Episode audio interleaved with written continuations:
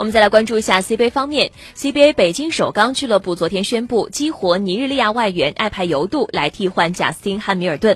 本赛季汉密尔顿是连续为北京队效力的第三个赛季，在出场的十二场比赛当中，场均能够贡献二十点七分和十一个篮板。艾派尤杜今年随尼日利亚队在中国参加完世界杯之后，前往北京队报道，至今还没有代表北京队出战过 CBA 联赛。嗯，另。